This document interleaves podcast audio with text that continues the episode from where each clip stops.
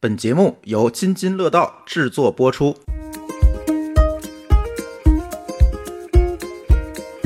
社恐和阿福的不社恐之间差的就是一个不要脸。他们会一个箭步冲上来，然后就在你的身后一直跟着你，一直不停的说一句话是：“没事儿，看上哪个我给你找号试试。”女鞋不配有四零吗？我说那男鞋呢？最小四一。我说那你们让四零的人怎么活？怎么活？爱买不买？我这还想上厕所呢。我说您上厕所，您上厕所跟我买马桶有什么关系？我穿着外衣。他们就这样把那个肉色内衣挎在了我的身上，听着我们原汤化原食儿啊，然后逛街你会更加轻松，对吧？某格的鞋。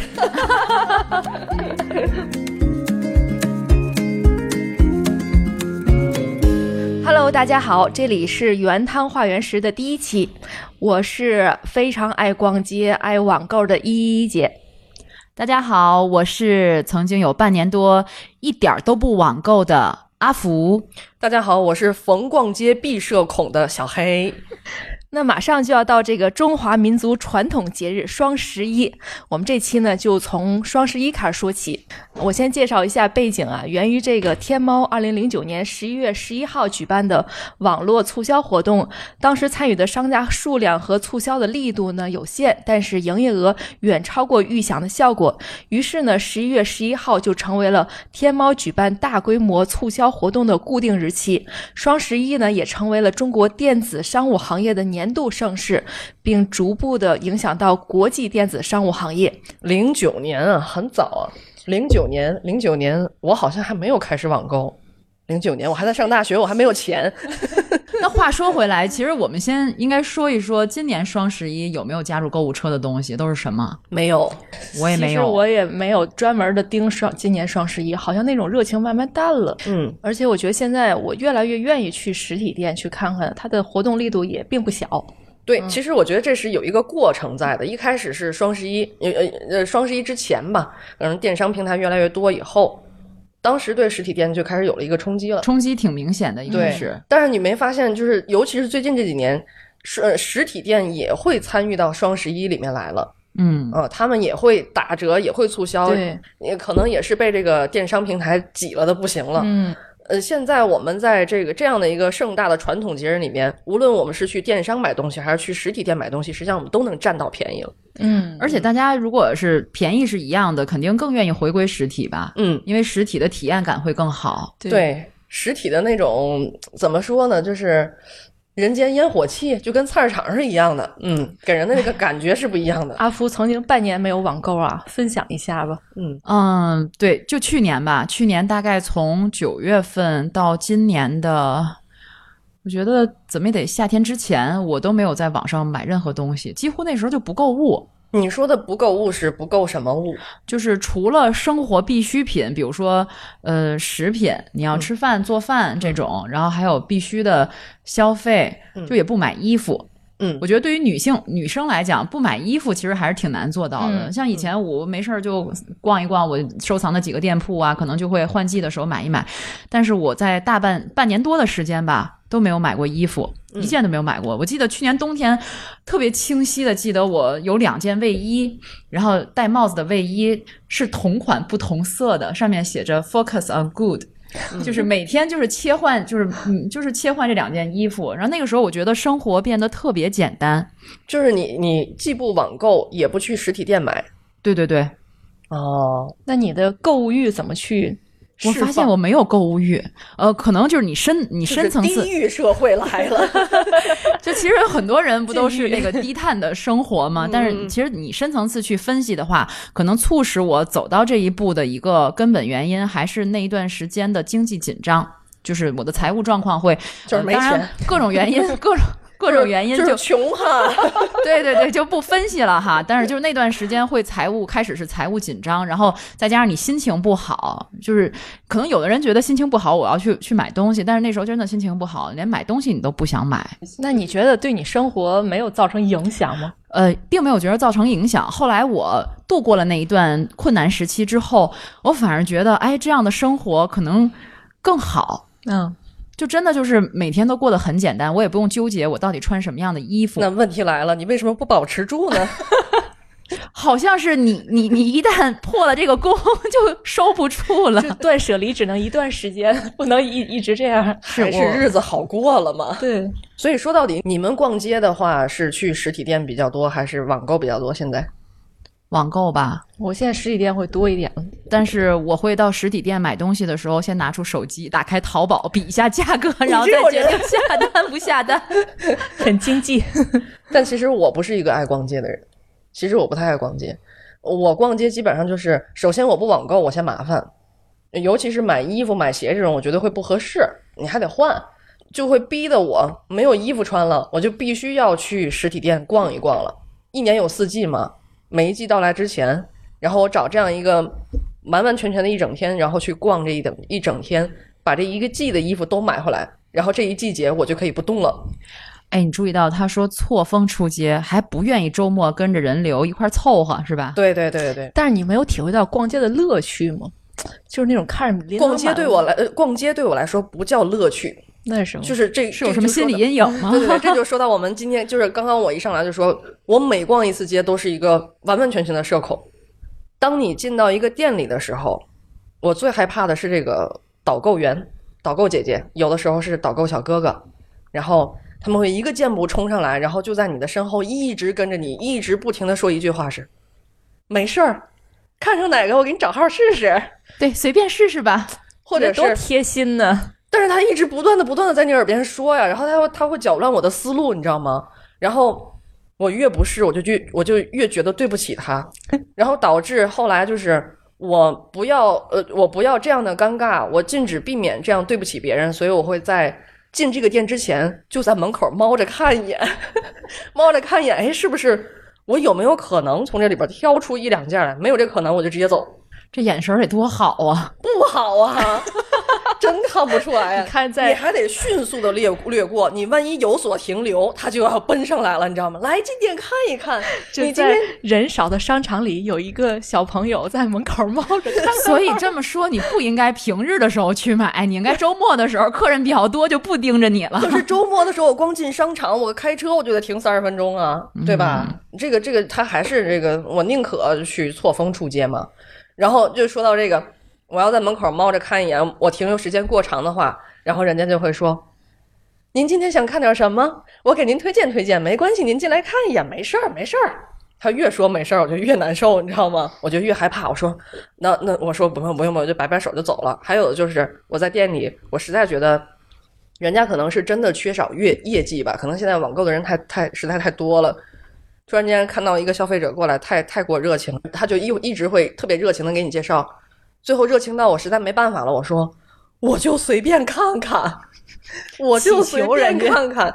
然后这个时候有很多人还是会跟着你一起走。有一次给我跟跟我跟急了，你知道吗？我急了。我就开始在里面绕迷宫，我什么都不看，我就快速的在里面走。我看你要跟我到什么时候？我的天哪，这买东西成一场博弈了。真的很难受，你知道吗？所以你把这个就定义为社恐，在买东西的时候的社恐。就我浑身紧张，我浑身我就是可是你有没有想过，你为什么会这样啊？这个要从我的童年讲起。你知道有那么一句话吗？就是一个人要花一生的时间去治愈童年里的阴影。我的天哪，你的童年到底经历了什么？不要再卖现在得有关子了。BGM，希望这期节目我妈不要听到啊。我妈是社交 XX 症，你知道吧？牛叉牛叉。就是在这个在这个逛街的时候，呃，首先我小的时候，我们家住在那个郊区嘛，天津的郊区，我们要坐公交车晃过来到市里面，然后陪着我妈逛街。我要陪她逛，然后呢，她要去各种各样的这个不打折扣的店去跟人家讲价。这个实际上是我最受不了的地方，你知道吗？就是人家所有服务员都特别的傲娇，然后就说我们我们这儿没有折扣，我们不搞活动。然后我妈每一次一定都会讲下价，就讲讲到她打折，或者是哪怕是给赠品，我真能打下折对他！可以的，他完全可以，但是这个就要花时间成本。我妈就是各种这个，一会儿是上硬手段，一会儿又上这个软手段，然后在旁边等着。然后有一次把我逼到什么程度，你知道吗？当时我应该上小学了，我跟我妈说了一句，我说妈，以后我长大了赚钱了，我给您买。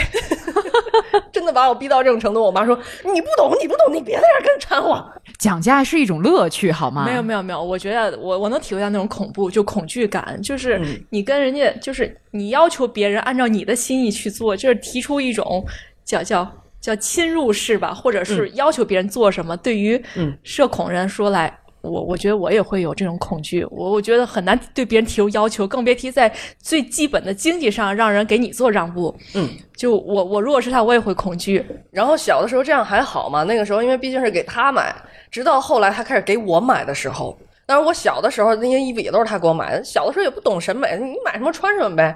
直到他给我买内衣，你知道吗？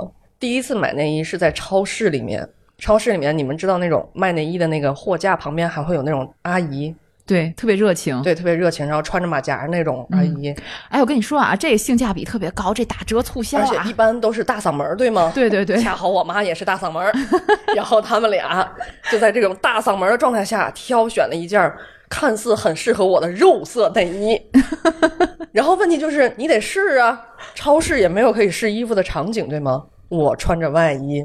他们就这样把那个肉色的内衣挎在了我的身上，我整个人面感。我整个人就不行了，你知道吗？我就尴尬的不行，我的手都不知道该放在哪儿，脚都抠出三室一厅。对，然后他们两个还特别热，他们他们两个还特别热闹的说：“再试那个，再试那个粉色的、肉色的。”我天，你知道这种阴影就是给我带来的，就是我我即使到今天我不愿意网购，我买内衣一定要网购。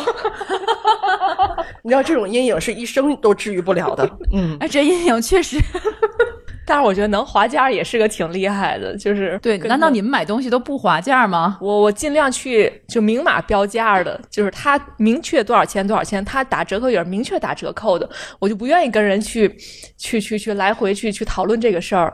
呃，但是我觉得听小黑妈妈的这个特别牛叉的经历，我觉得还挺颠覆的。原来在商场里明码标价的也可以划价，那下回给你打开一个大门，对对对，给我打开了一个新世界的大门。下次这样吧，就是我让我妈去跟你一起去逛街，你们两个逛就好哎。，这是一个好办法。所有商店都得躲着。所以你你其实跟我们俩也不太一样，就是你没有这种社恐的这种感觉。我一个人逛的时候，有时候会紧张，哦，这样就容易冲。冲动消费，你知道吗？嗯嗯嗯，就打肿脸充胖子。去年春天，应该是腊月二十九的时候，放假的前一天，我有一个采访的工作。当时要去采访这个工作呢，他那个地方停车比较紧张，就得把车停到旁边的 shopping mall 的地下停车场。我当时停好车，然后去工作。工作结束之后，我就得取车嘛。然后我取车进入这个商场，心想：哎呀，这都腊月二十九了，我还没有给自己采买一件像样的过年的新装，我不如去商场里溜溜吧。我就溜啊，可是我忘了，那个商场是一个高端的商场，就是哦，怎么知道？是哪个了，知道了，top top 就是那种那个抄起来一件东西必须得是四位数的东西啊对对对五位五位，就是都是那些就是国际一线大牌啊，然后我就进去随便逛一逛，因为那年我正好还是本命年嘛，就想着我要有一件红买条色的红，秋裤，那里头没有卖秋裤的，四位数的秋裤。然后我就想想逛着逛着，我就不知道我是哪根筋搭错了，还是福至心灵了。我当时就走进了一个 M 打头的一个大品牌的一个商店。嗯，那个商店呢，主打的都是羊绒大衣啊、羊毛大衣啊等等。嗯，大家也知道了哈。然后我就进去逛，然后服务员特别热情的啊上来迎接我，然后我有一种尊贵的体验的感觉，然后然后说：“哎呀，您要看打折可以上二楼。” 然后我就直接跟他上上了二楼，可能看出我不是那种有实力的卖买家。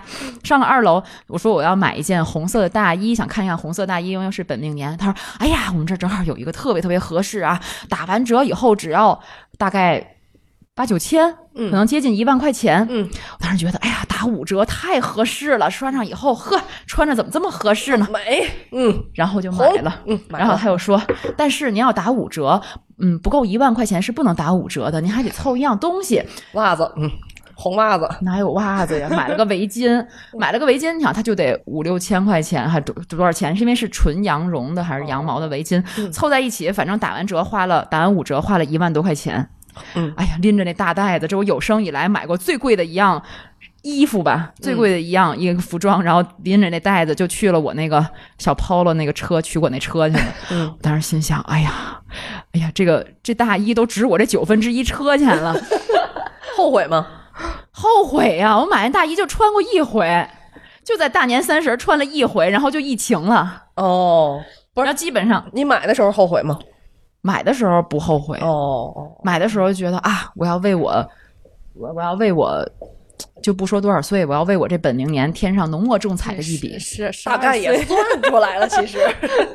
二十四岁，是是是，反正这次我觉得就挺冲动消费的。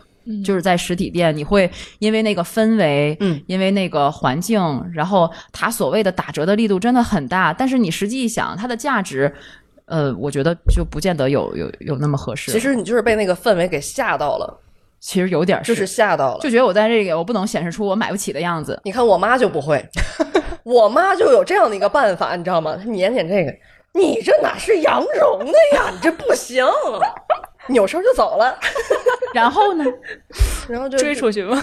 没人追出去。你自己你可以下得来台呀，对吧？你下得来台呀，你这八九千不值，这个不值。还是看来购物得内心强大是吧？对而且我觉得咱们这代人确实也缺少这种与人沟通的时候，这种来来回回的这种嗯，拉扯。哎，可是你这么喜欢逛街，为什么你还说自己是社恐啊？哎呀，我就是觉得，当别人对我有所期待，尤其是他们不停的，比如说你试这个啊，不行，我想我觉得颜色不好，那我给你试那个，呃，就特别耐心让我试无数件的时候，你说你不买就很不好意思。但其实我内心其实并没有看上任何一件，但是因为他们这种期待和这么有耐心，我不得不去买一件。其实你想又要花钱，然后自己心里还不是特别痛快，所以我就想下次可不能这样，就是那种内心感觉并不舒服。嗯我觉得也这不就跟超市免费品尝这酸奶不买不合适一样吗？所以我从来都不品尝。就是你你你尝一次有完，他不停让你尝，不停让你尝，就但是你真的是因为不太喜欢、不太满意这件才要再试的。可是他他会觉得我我我就为了满足你的各种需求，然后你的内心的负担会一点点加入，一点点加入，一点点，最后到好不，那我就硬着头皮买一件吧。就这种感觉，我觉得在网购是不会的。你无论看多少件儿，对吧？你哪怕买回来再退，也都还没有这种面子上的东西。对，还是面子上的事儿。对对对就是我教你一个办法，我我也有你这种情况，然后我就真没钱的时候，真穷哈的时候啊，我就我就会咬着牙跟人说。不好意思啊，您收起来吧，给您添麻烦了。对我其实现在试完衣，我都我都要说谢谢您，谢谢您。但其实这不，嗯，谢谢也是多余的。按说虽然礼貌讲，但是这不就一个正常的往来吧，对吧？嗯，确实有，就是还是内心不够强大呗。说到底还是还是有社恐嘛。对对对，那咱也回到主题，说这社恐，逛街社社恐，我也查了查，说这个呃，社恐是这个学术上定义，啊就是恐惧症的一种亚型，然后是这个神经症的一种，以过分和不合理的惧怕外界某种客观事物或情境为主要表现。患者呢，明知这种恐惧反应是过分的或不合理的，但仍然是反复出现，难以控制。那这种恐惧发作的时候呢，常常伴有明显的焦虑和自主神经症状，患者会极力的回避导致恐惧的客观事物或情景，或是带着恐惧去忍受。因而影响其他正常活动。常见的恐惧症亚型包括广场恐惧、社交恐惧和特殊恐惧症三种。哦，是分了这么多这么详细的社恐，哎，我觉得还挺精准的。对于这种描述，就是嗯紧张啊、焦虑啊这些，嗯会极力的回避这些。说到底是一种病。嗯，但是可是可是我觉得就是跟你们俩相处，我并没有觉得你们会可能是社恐。其实这个社恐，我觉得它是在特定场景下的。嗯，有些人表现在特定场景下的恐惧，就像它也分类嘛，有广场社恐是吧？社交社恐，对对对，再有就是，我觉得是我们的这个职业，没错。哎，我们这个职业就是逼着自己不要去社恐，嗯，因为我们是媒体人嘛，然后我们经常会这个呃去去接采陌生人，呃街头采访，尤其是街头采访的时候，啊你真是逼着自己去学会怎么搭讪。对。嗯，原来我绝对不是一个会搭讪的人，就是当了这个就做了媒体人之后嘛，开始就是要给自己蒙上一个社交叉叉症的外衣了。嗯对，而且这种东西慢慢强化，一次一次一次，可能慢慢会有缓解吧。嗯，而且我觉得很多人都会觉得自己有社恐的，就是表现。对，其实昨天我我我我跟几个校友在聚会，然后大家聊到这个话题，当时、我也没有想到会有这样的分类啊，就是有的人会说我是面对陌生人的时候，大家一起吃饭我会社恐，有的人是我面对熟人我会社恐，真的是，呃，世界很多元啊，什么样的世界真奇妙。对我，我是我觉得我还有一种情景，我就特别害怕冷场，就当嗯没有人说话，那种恐惧感也会有。对，就确实是，但是它是个亚型，它倒不是一个特别严重的这个 阿普尼奥这种恐惧。我我一直觉得我好像不是社恐，嗯但是我又仔细的也是之前做了点功课啊，去查了查。其实我觉得可能每个人在某种程度上都有一定的社恐的表现。比如说，你觉得你们自己是外向型的还是内向型的人格？其实我原来觉得我是内向型的，我也觉得我是内向型，嗯那你们觉得我是内向型还是外向型？我觉得你是外向型你。是外向型，哎，但是我仔细看了之后，我觉得其实我可能是内向型。嗯因为大家都知道那个心理学家荣格嘛，他在一九二一年的时候，呃，他的书、他的著作《心理类型学》里面就有对于外向和内向的一个定义，大家简单的就可以通过这个定义来判断一下。他认为外向的呢是你的能量指向的是外部，比如说从社交中来获取能量。而内向呢，是能量指向为内部，独处的时光反而给你更多能量。嗯，我开始认为我可能是属于外向型，但是我看了他这个定义之后，我会觉得哦，有其实我更多的时候是独处，从自身来获得，从内部来获得能量，指向内部，而并不完全是外部。比如说，他也有一些，就是对于内外向的，他有一些呃你的自检的一些呃条件，比如说你会不会喜欢在一个陌生的环境、陌生的人群当中，去通过彰显你自己的魅力来赢得这个社交的这种。嗯，就这种这种表演型人格对对对有的是那样。嗯，但是我觉得我不是这样的，那你要这么说，那我好像是外向型的。所以其实他对这个概念的你厘清了之后，你可能厘清了内向和外向之后，你会觉得我们每个人他都是一个复杂的个体，嗯他并没有一个说你是非黑即白，你就是纯外向或者是纯内向的，其实更多是在不同的领域体现出不同的特质。啊嗯嗯，其实原来我觉得我可能就是因为内向或者是害羞，嗯才会社恐的。但实际上好像这个东西完全是两个概念，对吗？嗯，对我也查了查，这个害羞和社恐也是大家争论的一个焦点。就是有人认为这个呃害羞这种呃人格化这个特点导致这个病化病理化呢，还有人认为这个害羞呢就是社恐产生的原因。嗯那实事实上，这个害羞和社恐呢，有人说也是完全不一样的两种存在。呃，比如说害羞，他认为是人格的特点，没有好坏之分。那很多这个害羞的人呢，在社交的时候呢，对自己并没有负面的情绪和评价。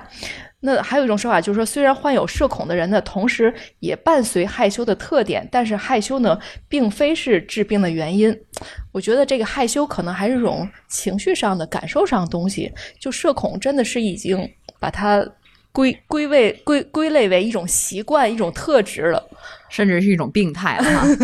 但是你这么看的话，嗯，我觉得这跟某一个区域，包括人文环境对人造成的影响都有关系哈。那嗯东方人本身就相对比较含蓄内敛，对对他就容易有害羞的害害害羞的情绪表现出来。而且我觉得就是像时代背景、社会背景也不一样，像咱们父母那一代生活在这种大的这种集体主义的氛围中，那嗯，家庭里也都是兄弟姐妹，很热闹，所以他这种在社交上好像没有什么障碍，就是而且感觉他们之间。很很雷同，都是一类人，所以说起话来也没有这么大的差异性。但是到咱们这一代，尤其我觉得再往后可能会更明显，就是每个人都是一个特别独立、特别多元的嗯这种特质，所以人和人能够顺畅的沟通，确实我觉得越来越难，属于。嗯，说到买东西上，就是因为经常网购，不跟人接触，所以遇到人的时候才会社恐吧？但是我觉得也也也分人，就是我觉得你是不是在网购的时候也会有和人打交道的感觉？就是对于我，可能网购只是机器对机器，但是对于你这种不太社恐的人，是不是也有这种？我觉得这跟网络就购物的环境这些年的演变，就是它其实也在发生变化。最早在零三零四年的时候就开始在淘宝上买东西嘛，那个时候在网上为什么知道也是大学生在卖东西呢？因为好像你在跟那时候已经有旺旺了，你通过旺旺来跟卖家沟通的时候，好像就在跟朋友聊天一样。那时候也没有微信，只有只有 QQ 聊天这种软件嘛，就旺旺就相当于一个 QQ 了聊天。你你会跟这个卖家聊很多多商品以外的东西，甚至那时候我我印象最深的哈，我我在上海有一个卖家卖东西，我后来买完东西跟他在网上一直聊到深夜，甚至聊到？就他也是上海的某一所大学的大学生，嗯、然后就说他是学什么专业的，他为什么要开这个网店，他从哪儿进货，然后她现在她就会讲她男朋友在她旁边，然后她男朋友是干什么的，她跟她男朋友交友的这些经过啊什么的，就甚至聊成了，就好像聊成了一种笔友的一个状态。但是现在呢，就反而，嗯，好像大家生活节奏也很快，你买东西几乎我都不跟客服来交流了，我直接就下单了。除非有需要对尺码有一些咨询的话，我就会跟客服。嗯，我也会很虚伪的说，亲，这个尺码怎么怎么样，适合多少身高、多少体重吗？他也说，亲啊、欢迎您光顾啊、这个这个适合什么什么什么号码，就是反正是很机械的一种对话了，反而变成，甚至我不知道对方他是一个人工还是一个 AI，就嗯我我就我就完全我都无法判断了。嗯，就是变成很功利性、很实际的一种交流方式了。就是我觉得这个网购也好，还是这种互联网这种公司也好，它现在经常希望大家更加社交化吧这东西，但其实好像反倒更加模式化了，什么嗯亲、宝宝、家人，都是这些。是，而且你想以前买东西，你就算是社恐，你也得去邮局去给他汇款，然后你他把这个。衣服啊，或者什么东西，你买的东西给你寄到邮局，你还要拿着那张单子去邮局去取出来。邮局汇款是怎么说的？这是最早的因为那个时候好像，呃，我我印象中我的支付宝是二零零四年的时候注册的，嗯但是可能我的淘宝要更早，那时候没有支付宝的时候还有一段时间。哦，就是甚至是有支付宝，但是有的人并不会把自己的卡绑到上面。那个时候就跟卖家联系好了之后啊，他给我一个汇款地址，我就去邮局把钱给他汇过去，他再把货给我从个邮局发过来我。天，那时候快递业还没有起步，好吗你这？说出了拍电报的感觉，感觉我是一个，我是一个从棺材里走出的木乃伊一样。感觉是九十年代在搞电商一样。哎，那那你是喜欢以前那种淘宝能够聊成朋友的感觉，还是现在这种就机械化的有有一说一的感觉？嗯，怎么说呢？我觉得不同的阶段喜欢不同的类型吧。那个时候毕竟他是刚起步，而且那时候甚至都没有微信，朋友之间相聚都是要约出来见面的。嗯，那个时候可能你觉得，哎，通过网上交一个类似于笔友这样交一个朋友，就觉得还挺新奇的。但是现在我没有这么多的时间去在网上再去跟。卖家有这种沟通，但我最近发现一个新的情况，就是淘宝上有有一些我买了很多年的一些网店哈，它就会不是那种天猫的网店，是那种就是个体的网店，它会让你加他的微信，加他的微信呢，微商，对，也不叫微商，他就通过微信也会卖一些东西，嗯。但是你通过微信，你就会觉得好像比在淘宝上通过旺旺聊天要好像要亲近了一些，嗯有这种感觉。他也能看到你的朋友圈，你也能看到他的朋友圈，他也会不止发商品，他也发他个人的一些生活的经历啊什么的。嗯我觉得这也是一种能够拉近买卖双方的，就是一种增进感情的这么一一种方式吧。嗯当然，可能有的人觉得我就是买东西，我不需要这样，但人毕竟是一个社会型的。生物，它需要有这种社会的交往。为什么有的人会社恐，也是因为他太缺乏，或者是嗯经验不是太丰富吧，在社会交往方面。但是我我就宁愿只停留在淘宝上跟这个人，哪怕机器人去交流，我我反倒觉得加了微信，嗯，就关系更近了，我可能会有点不舒服。对于我来说，我特别喜欢嗯网上购物的，还有一个原因就是它的退换货特别的简单，就是它都明码标着，你点一个退换，哪怕是无理由，七天无理由，你就直接退就可以了，这让我觉得特别舒服。但是你在实体店就很麻烦，虽然这是这个消费者权益法这个规定的消费者应有的权益，但是你去拿着东西去退或者换的时候，你总觉得好像低人一等，要去看人家脸色。但是呃，不过你为什么要在实体店退换货呢？嗯，有你的你试完了以后，然后你当时就决就百分之百就决定了它哦就是它了，然后我没有什么要换它的理由了，你再买不就好了？就是女人就是这样嘛。就是 善变嘛。对呀、回家以后就是不喜欢了。你什么意思？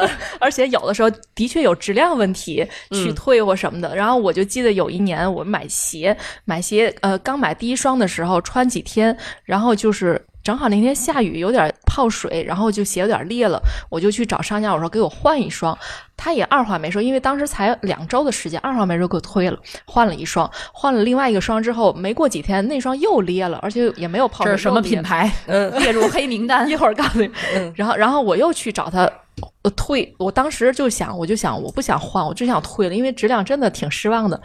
然后对方也很也是同意给我退了，但是当他看到我是第二次退的时候，他就要求我留电话、留名字，就好像是我我有故意的那种感觉，就是让我很觉得很不舒服。嗯，但是这种这种事儿在网店是不会出现的。我其实啊，你说的这个现象有很多实体店在尝试了，比如说优衣库，它是可以退换货的，对吗？但是我没退过，没退换货。对他有这种服务，啊，嗯，就是你也可以退一次、退两次其实不是。这种服务是所有店都应该可以的。但但优衣库是完全完全无理由的，对吗？对而且你在 A 店买的，然后你可以去 B 店换，可以去 C 店换，嗯，呃，到处可以换，嗯对吧？实际上这种方式确实是会让人感觉更舒服一些。对，我记得那年去美国的时候，在那个梅西商店嘛，然后当时同行的人就说说这个商店特别好，你买什么东西只要你不选，随时都能退。哎，我当时觉得哎呦好棒啊！后来我发现，其实这是中国也有这样的权益保护，这是咱们无论在实体店还是网店，都消费者应有的权益。但是实体店基本上不去做这件事儿，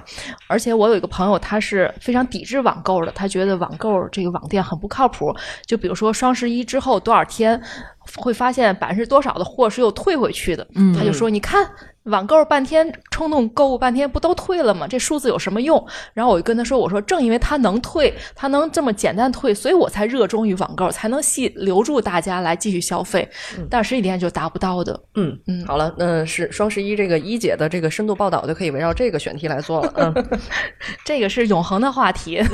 哎，你这么说其实好像是这样，因为我们有时候如果在实体店买东西的话，他可能这家店没有这个尺码了，或者没有这个款式了，他会说我给你从别的店调，嗯，但是他这个调是可以的。那退按理说我也可以，可就是只要是连锁的，我跨店也可以退，是吧？对对，所以我觉得就是实体店本身，它的确有很多功课要做。虽然说这个网店很便宜，很那什么，就是嗯有很多很多问题，但是实体店。就是被网店这个攻克啊，或者说实体店现在这么沦陷，本身他自己也有很多问题，他的服务就是没有做到位，尤其这个服务员本身就是有很多问题。嗯，而且你觉不觉得，其实这这没有地域歧视哈？就是我会觉得，在天津的商场买东西我会害怕跟那个导购姐姐去去交流，尤其是咱天津本地的，对吗？是你如果不买的话，他会一副很不高兴的样子。对，而而且还有哪种你知道吗？就是我在这个密密麻麻的衣服当中，我扒开缝看了以后，然后我继续往前逛的时候，你会发现有一个姐姐一直在后面把你之前扒拉过的衣服再哦拿回来。这样其实也是会造成我社恐的一个很不舒服你会很紧张，他会觉得嫌弃你把它弄乱了，哎是吧？对对对对对，确实。那那怎么办呢？就是我就觉得我还像我们还还有一个点要怎么办？跟小黑妈妈一起去逛街呗。还有一个点要吐槽，我昨天刚刚经历的，我想买一个某格的鞋，你知道吗？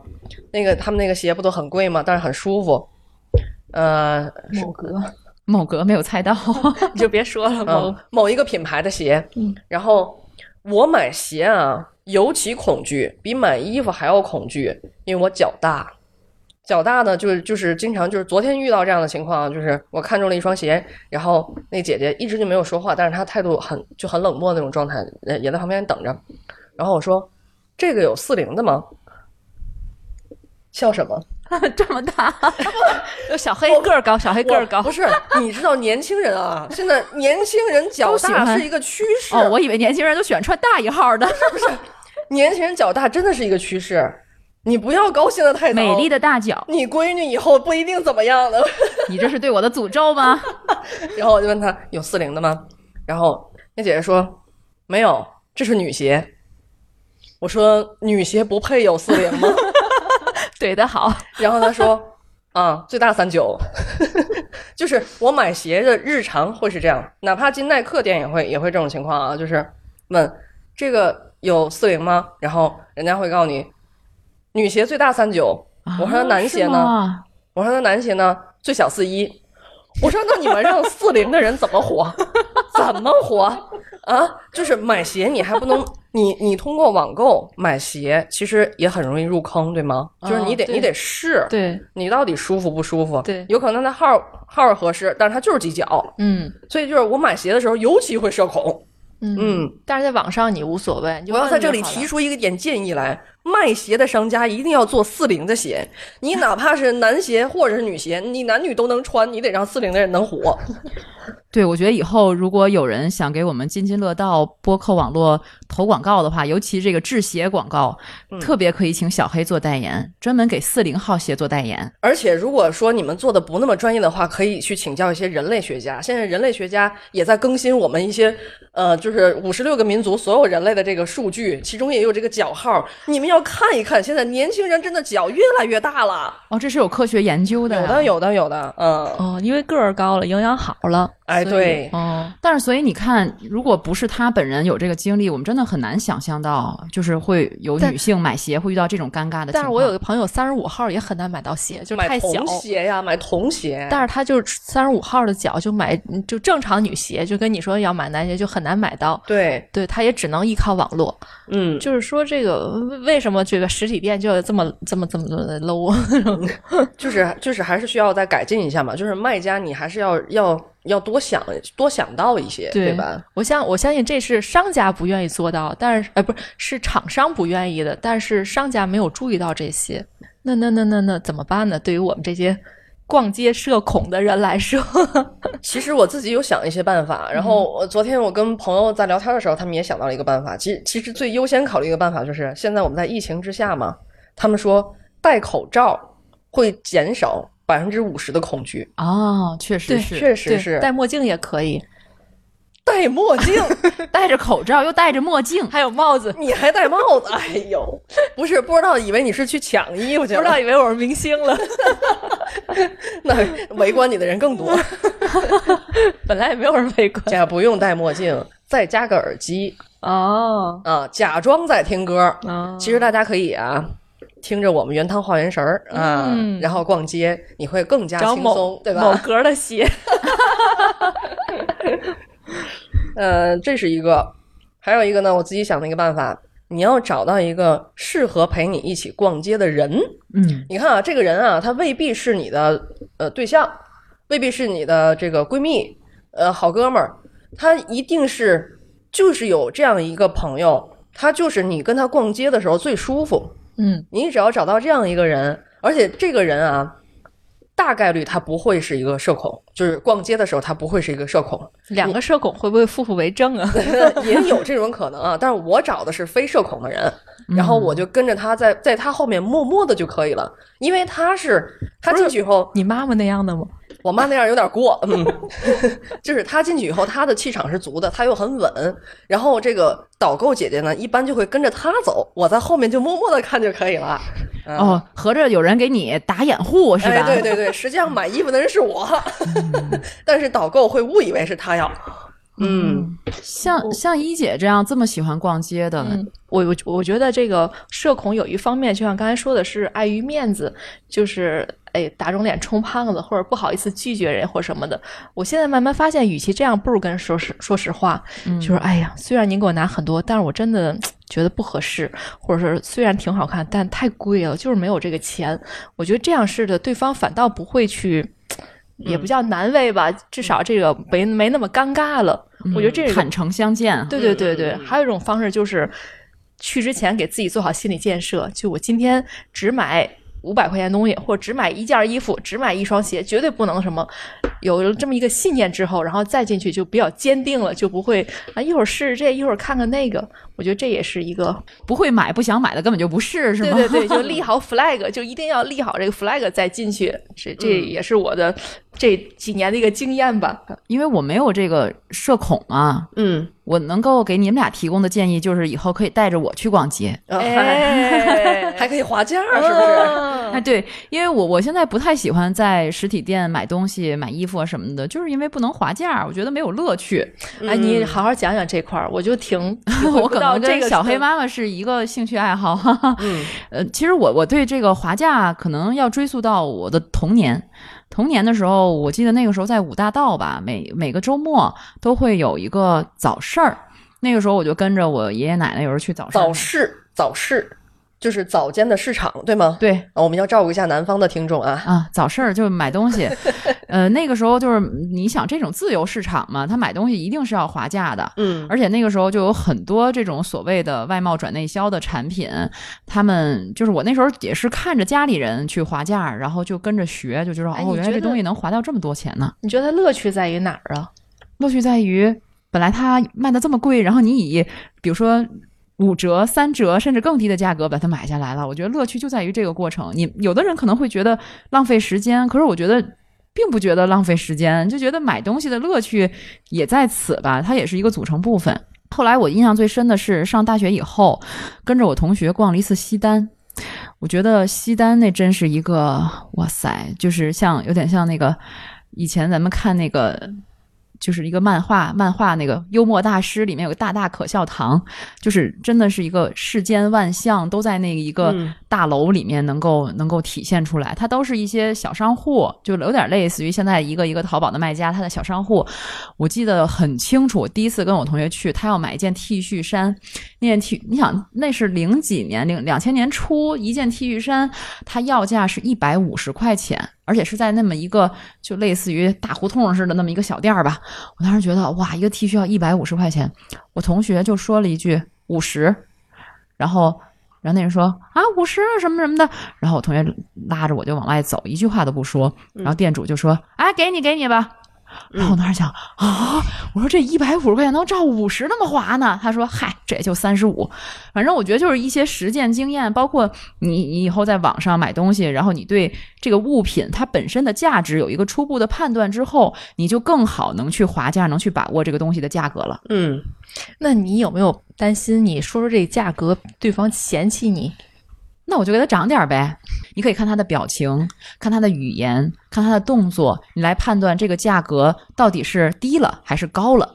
如果是高了，你会很懊悔，就是你又不好意思说，哎呀，我不买，因为你毕竟给了这个价格，就会懊悔。嗯但是这种情况 对这种情况比较少，但是更多的情况是他不同意怎么办？不同意就走呗，嗯就是走了，然后他就会叫你，嗯然后他叫你，然后你你你就跟他说，他就说你涨点儿，你就不行，你就咬咬定了这个，然后他实在实在不行，他就不会叫你了，然后你就回去给他再涨点儿。看起来这个划价还是一个很有文化的一件事情啊，就是你又要有生活经验，你得知道这个东西大概是个什么价格，你还得要有心理学的一些基础，嗯，你要跟对方去去斡旋。对哎，我想问一下，就是我妈也是这种套路啊，比如说 走了是吗？对走了，就是我扭头走了，然后就是那是九十年代的套路，现在这个还管用吗？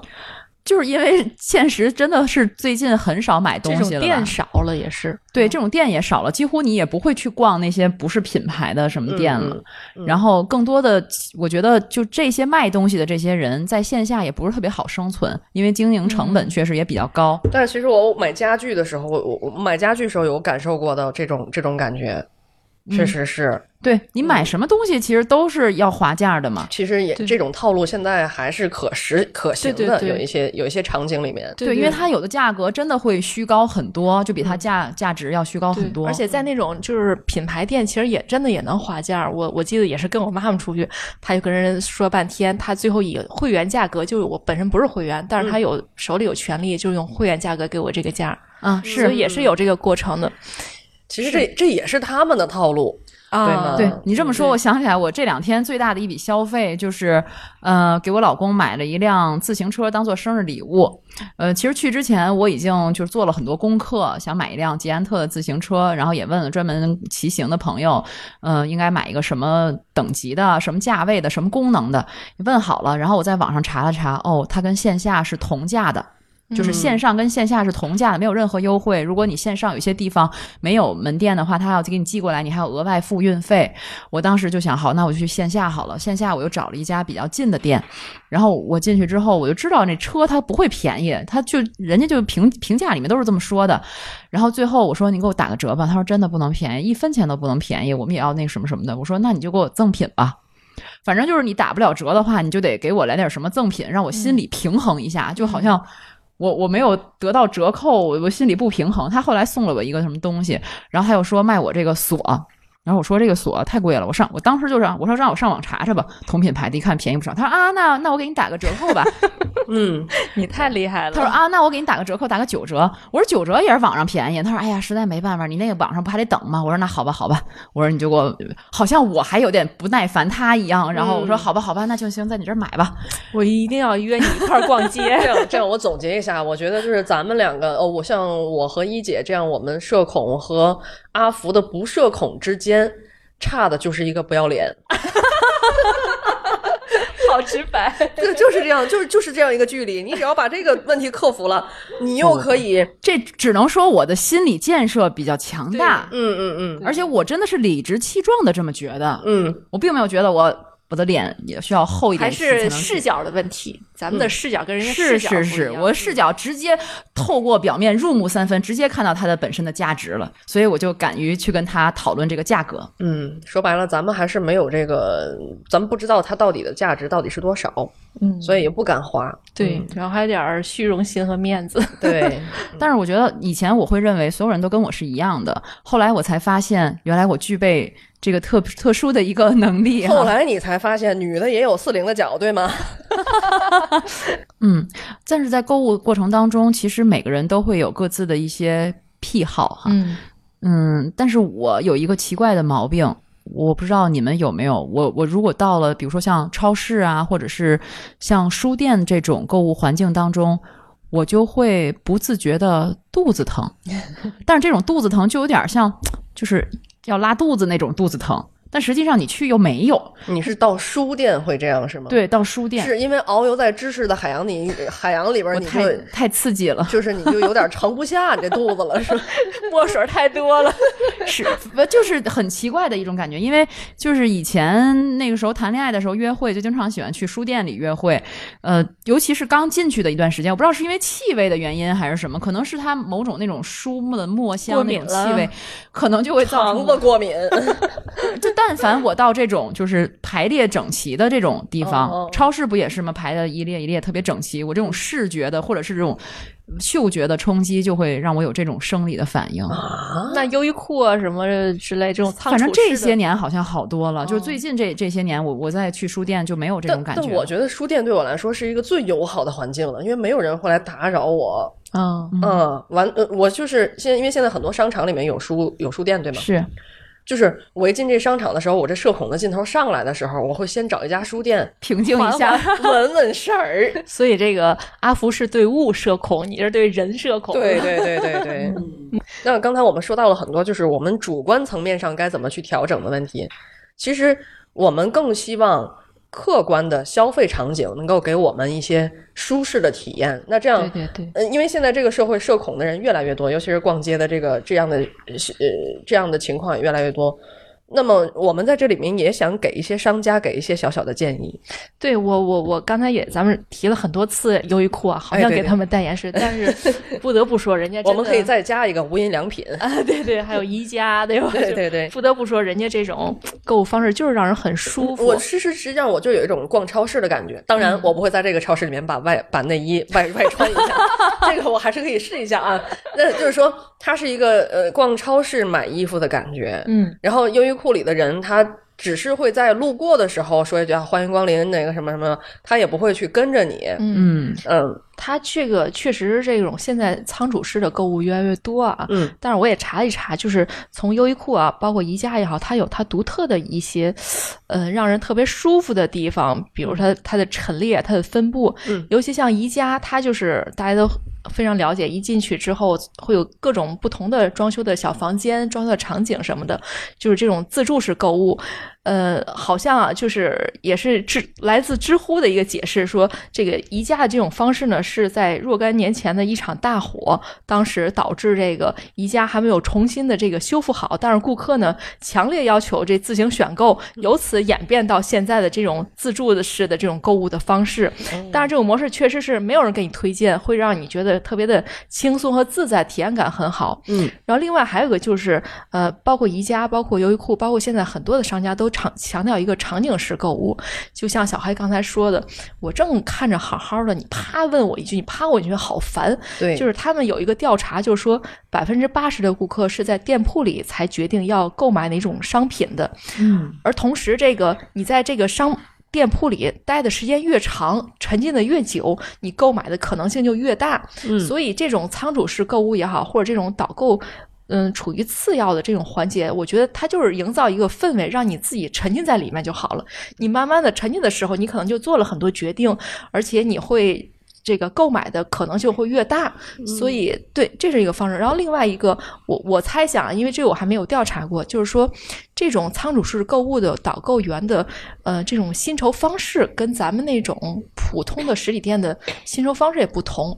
比如普通商店它就是按提成，现在甚至于有的商家就是零底薪，百分之百按提成，所以他会拼命的让你去试，拼命的给你去那个推推荐，销对，嗯拼命的跟着你，因为这跟他的收入直接挂钩。明白。对，但是像这种仓储式购物呢，它的导购员其实他主要的工作是整理，然后去布置，去去去去解释或者介绍哈对。哦对，是这样补货或者看守试衣间，他的收入跟你卖多少衣服没有直接的关系，所以他不存在这种压力和动力。所以我在抖音上搜到过一条，就是那个优衣库，呃，说是那个走来走去的叠衣人，啊，就各种叠衣服。对他忙碌的是忙碌在这些地方，而不是说需要不停的向你推销。嗯所以这也导致他们在面对顾客的时候的态度也是不一样的。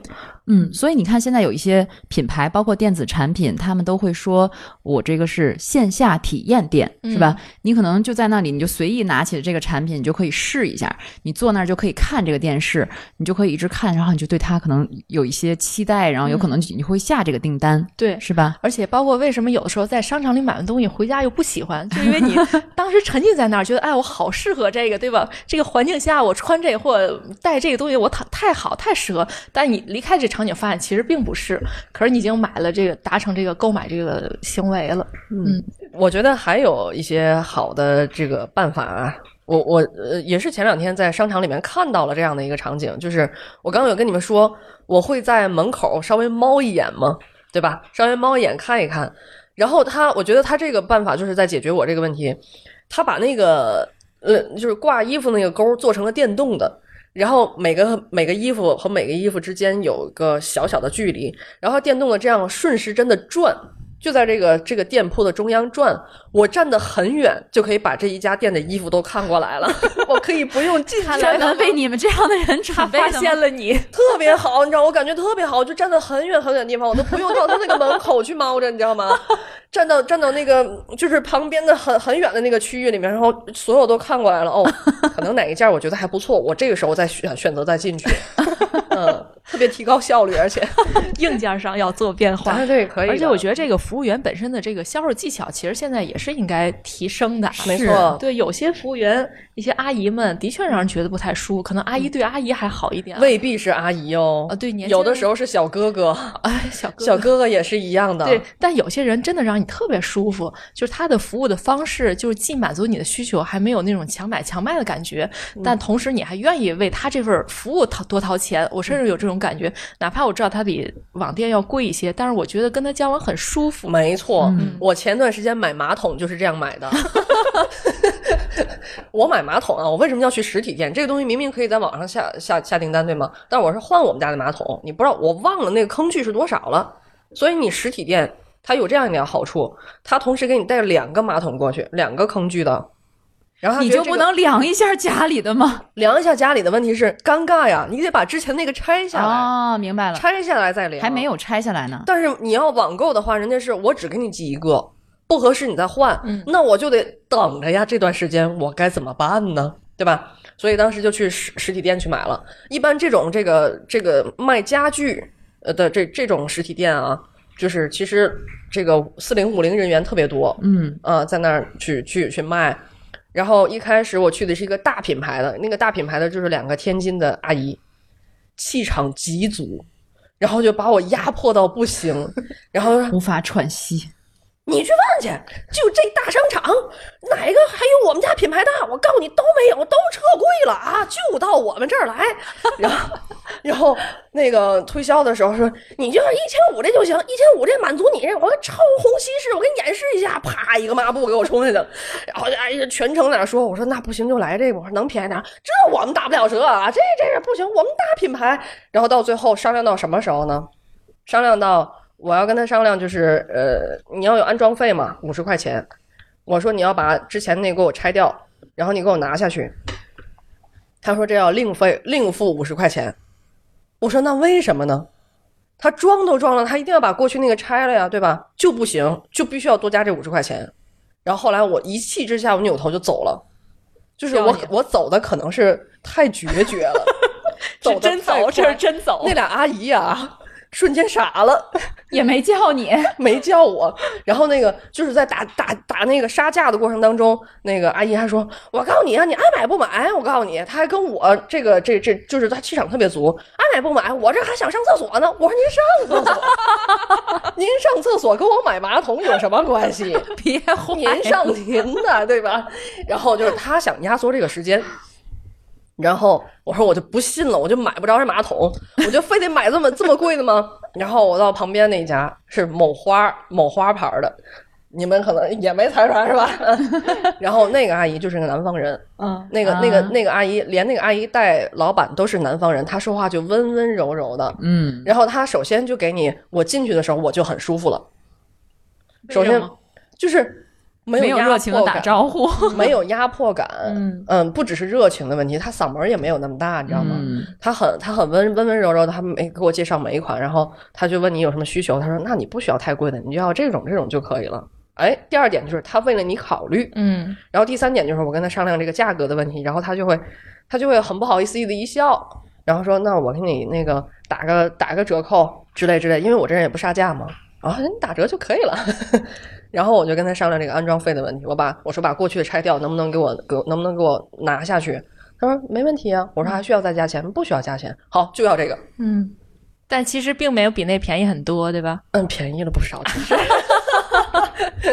就是它又便宜又好用，我又舒服，那我何乐而不为呢？嗯，对吧？就是嗯，那如果比如价格是一样的，或者价格比那还那我也哪怕高一，就是你不要高太多，你高、高一百块钱我也认，嗯，就是我买个舒服，对对对。对吧？其实一直以来我特别害怕的一种售货员，就是你刚要进店或者你刚进店，他就会从头到尾上下打量你，对你进行嗯全身扫描。对，嗯就这一种，我觉得从以前到现在，什么时候好像都有这样的服务员。嗯我觉得尤其是奢侈品店里的柜姐，真是柜姐，她就以那种眼光去看你。不是奢侈品店这样也不行吧？我觉得都，一样的，都一样嗯。哪怕你去批发市场，你被人这样扫扫视一圈儿也是不舒服的。对我觉得这样就会很不舒服，让你觉得就是哦，我有什么不妥的地方吗？我教你一，个办法，反扫视。我从下往上扫视。对你不是打量我吗？我也打量你，不扫。对呀、我真的有过，然后我就瞪着他，我 就瞪着他，然后两人就三分钟，就是这个店我肯定不会进去了，我就瞪我就会瞪着他，然后他也尴尬了，然后我扭头就走了。但其实有有可能不是你想象那样。我有一个朋友，就是我刚刚跟他认识的时候，他就不停的打量我，让我特别不舒服。后来我们俩熟了才知道，他是觉得我长得特别像另外一个朋友，他就没有认清我，所以才不停的在比。较，对哪里像？对，可能所以这种人就不会搭讪，你知道吗？哎，啊，会搭讪那种都是特别那个欣赏的，看着你的眼睛说：“哎，对你长得特别像我一个朋友。”对对对对哪有这样扫视的？，对，所以所以对于这个看是不是像他四十号的脚？所以这个服务人员本身的这个业务能力啊，包括与人打交道能力，还是挺重要的。是不可能不止我们购物的这种消费者要提升我们的这个应对能力，是吧？对，虽然实体呃这个网网店也有很多很二的事情发生吧，但是起码在社交方面，网店不会让我们觉得那么有压力和不舒服。嗯嗯，那咱们说了这么多啊，就是还是。嗯，回到咱们双十一吧，毕竟这是一个购物的一个节日嘛。其实说到购物，我还是蛮开心的。就是我觉得对于我这种喜欢购物人来说，其实我并不是多么爱买，我也没那么有钱。我是觉得每次进去之后，看见那些花花绿绿的吸引你的东西，就有一种特别生机勃勃的生活的气息在。无论是菜市场啊，还是这种购物中心，或者这种。呃，奢侈品店什么的，因为他在不停的用最新的、最鲜活的东西去吸引你、诱惑你，顿时让你就觉得挺治愈的一种感觉。所以我觉得还是就是就有这么一个节日，还是挺高兴的，挺值得庆祝的吧。嗯，我们也希望这个节日能够过得越来越舒服，嗯对吧？嗯就方方面面的，所以该买还是要买的。对对对，嗯，不过你说到那一点特别触动我哈，你说到这种特别打动你的瞬间，我觉得其实不论是你还价也好，不还价也好，你们达成交易的那一刻，你还有销售人员脸上都是洋溢着笑容的，你们会很开心的。无论前面你们有什么样的一些争执也好，或者是杀价的这个过程也好，成交的那一刻，两个人都是特别特别开心的。我觉得这就是你买买东西、购物，包括与人相处的一个你去追求的一个结果吧。终极目标还是是要享受，尤其是买到四零号鞋的时候，太开心了。祝你经常买到，是祝我们都在购物当中获得更多的乐趣吧。对，享受这一过程。嗯，好，这就是我们的第一期，期待大家连续锁定我们后面的各期节目哈。呃，我们的节目呢，您可以在各大客户端搜索“原汤化原食”来收听。嗯，这个话是说话的话啊。如果说大家有什么想说的，欢迎大家在评论区里给我们留言，我们会精选三条评论，然后给大家送出我们津津乐道的礼品。感谢您收听本期节目。本期播客节目由津津乐道制作播出。你也可以在我们的官网 d a o 点 f m 找到我们的更多内容作品。如果您喜欢我们的节目，欢迎在微信、微博、朋友圈等社交媒体转发分享。您的分享对我们而言十分重要。如果您希望与我们互动，可以关注我们的微信公众号“津津乐道播客”，天津的津，欢乐的乐，道路的道。在关注后按提示操作，即可加入我们的听友社群。